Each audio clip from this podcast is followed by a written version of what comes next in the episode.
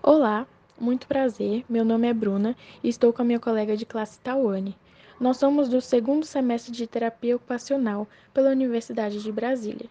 Iremos fazer algumas perguntas sobre o tema Profissionais da Educação em meio ao ensino à distância. Primeiro gostaria que se apresentasse. Olá, meu nome é Tawane. Juntamente com a Bruna, estou realizando essa entrevista para fins acadêmicos. Eu sou Braulio Gonçalves, eu sou professor da Secretaria de Educação do Distrito Federal, sou professor há 10 anos e hoje eu leciono artes na, na escola, né, que é o SED 5 de Taguatinga. Olá, tudo bem? Sou Maria Betânia Porto Dias, sou professora é, graduada em pedagogia, pedagoga, é, leciono numa instituição privada na série quarto e quinto ano matutino. Então, assim começarei com a pergunta de número 1. Um.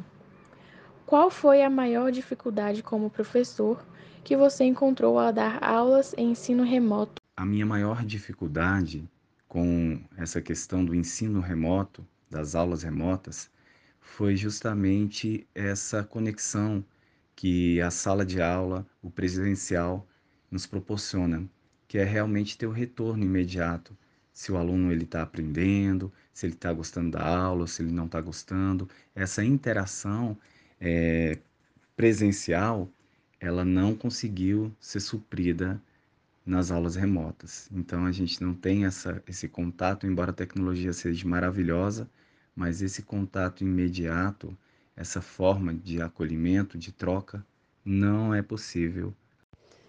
A minha maior dificuldade foi com as novas tecnologias. Já tem um bom tempo inserida no nosso meio, mas com a pandemia ela se fez uma ferramenta necessária. Aí tivemos que nos, nos reinventar. Você acha que os alunos estão aprendendo do mesmo jeito que o ensino presencial? Eu acredito que eles não estão aprendendo da forma como eles aprendiam, é, até porque existia a interação né, entre eles mesmos. Eles é, se auto é, ajudavam uns aos outros e a troca da, do ambiente da sala de aula. Na minha opinião, os alunos não estão tendo o mesmo rendimento no nível de aprendizado em relação às aulas presenciais. É, se faz muito necessário o professor mediador e ter aquele contato pessoal com cada aluno. Por mais que ele está de frente de uma nova tecnologia com a aula online, mas é muito trabalhoso e penoso para o próprio aluno porque tem alunos que se distraem nas abas do computador, acaba entrando em outras janelas. E pessoalmente falando, você considera que as modalidades de ensino à distância agravaram a exclusão econômica e social? De uma certa forma, sim, porque não é todo mundo hoje, a realidade do nosso país, a realidade da tecnologia, aonde ela atinge, a quem ela chega, ela não é hoje uma realidade é, coletiva geral. Então, muitos alunos ainda não têm é, dispositivos para acessar as aulas. É, então, isso, se a gente for pensar numa realidade social do país, econômica, isso é muito difícil hoje, né? Porque não é todo mundo que tem um aparelho, tem internet. Mas a questão da inclusão, caso isso, essa primeira necessidade seja atingida, eu acredito que diminui, né? A, distância, ele não tem que se locomover, ele não vai gastar dinheiro com passagem, ele não vai gastar é, essa, essa, essa, esse translado até uma instituição de ensino. Então, isso talvez possa otimizar o tempo do aluno e também a questão econômica relacionada a não, não, não perder tempo e nem dinheiro para se deslocar até uma instituição de ensino. Com toda certeza, esse também é um problema que enfrentamos, né? A respeito da exclusão econômica e social, é, porque eu tenho alunos que não participavam e nem participam das aulas é, online pelo motivo de ter só um aparelho em casa. e às vezes esse aparelho é do pai ou da mãe e nesse momento ele não estava presente em casa, estava no trabalho. E também tenho casos de irmãos e só com um aparelho em casa. Agora, uma pergunta dupla. Eu gostaria de saber se o seu local de trabalho, na sua casa, é algum ambiente específico próprio para isso? E qual a maior dificuldade que você tem para se organizar com as tarefas de casa e trabalhos, as coisas do tipo? Hoje eu atendo da minha casa, do meu quarto. Eu fiz um espaço, né, com uma mesa, o computador, todos os recursos que eu preciso dentro do meu próprio quarto. E eu percebo que eu consegui me adaptar. Consegui me adaptar a esse ambiente, mas não é a mesma coisa, porque é um ambiente onde os filhos, onde as pessoas, né, da casa, não só você, elas estão interagindo em tempo real.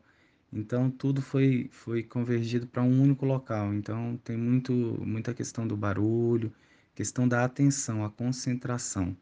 Mas foi uma coisa que é, eu consegui adaptar e foi realidade, né, nessa nova forma de, de dar aula, de ensinar, de lecionar.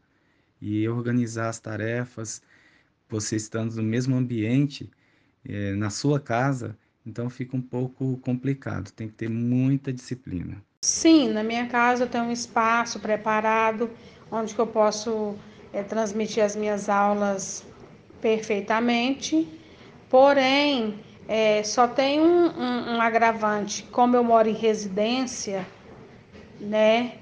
E sempre passa carros de sons na rua e esses carros atrapalham tanto quando eu estou ministrando, falando, ou também quando os alunos estão escutando. Sempre eles perguntam, professora, por favor, repete, passou um carro de som. Por mais que tenhamos um espaço, eu como professora tenho um espaço, por fim, nós sabemos que a tecnologia está tomando cada vez mais o espaço dentro do ensino. Então, qual a sua opinião sobre a pandemia só ter adiantado a escola do futuro, entre aspas, que seria a escola tecnológica, usando a web ao invés dos livros e fazendo os alunos tomarem autonomia na hora dos estudos, onde os professores serão dispensados e a tecnologia terá a responsabilidade dos mesmos? O ensinar e o aprender é algo que vai estar sempre presente na nossa relação humana então, o professor e o aluno, eles sempre vão existir, mesmo que seja em uma outra, uma outra roupagem, uma outra forma de fazer essa conexão. E com o ensino remoto, com a tecnologia, o professor do futuro, ele vai se reinventar e ele vai se transformar em algo que a gente ainda não tem uma noção certa, uma noção é, exata, mas essa relação eu acredito que sempre existirá e o professor nunca vai deixar de existir, porque sempre vai ter um aluno, sempre vai ter aquele que ensina e aquele que aprende. E aquele que ensina aprende com aquele que está aprendendo. É a troca, é a realização de uma de uma troca. Então eu acredito nisso. Sim, com essa pandemia é, só podemos comprovar que a tecnologia está cada dia se avançando mais né? Porém, é, a minha opinião, eu vejo que a substituição do professor na educação básica, na educação infantil, esse processo eles não vão conseguir, não. Com as novas tecnologias, não. Nada substitui o professor é, nessas, nessas etapas, porque são etapas fundamentais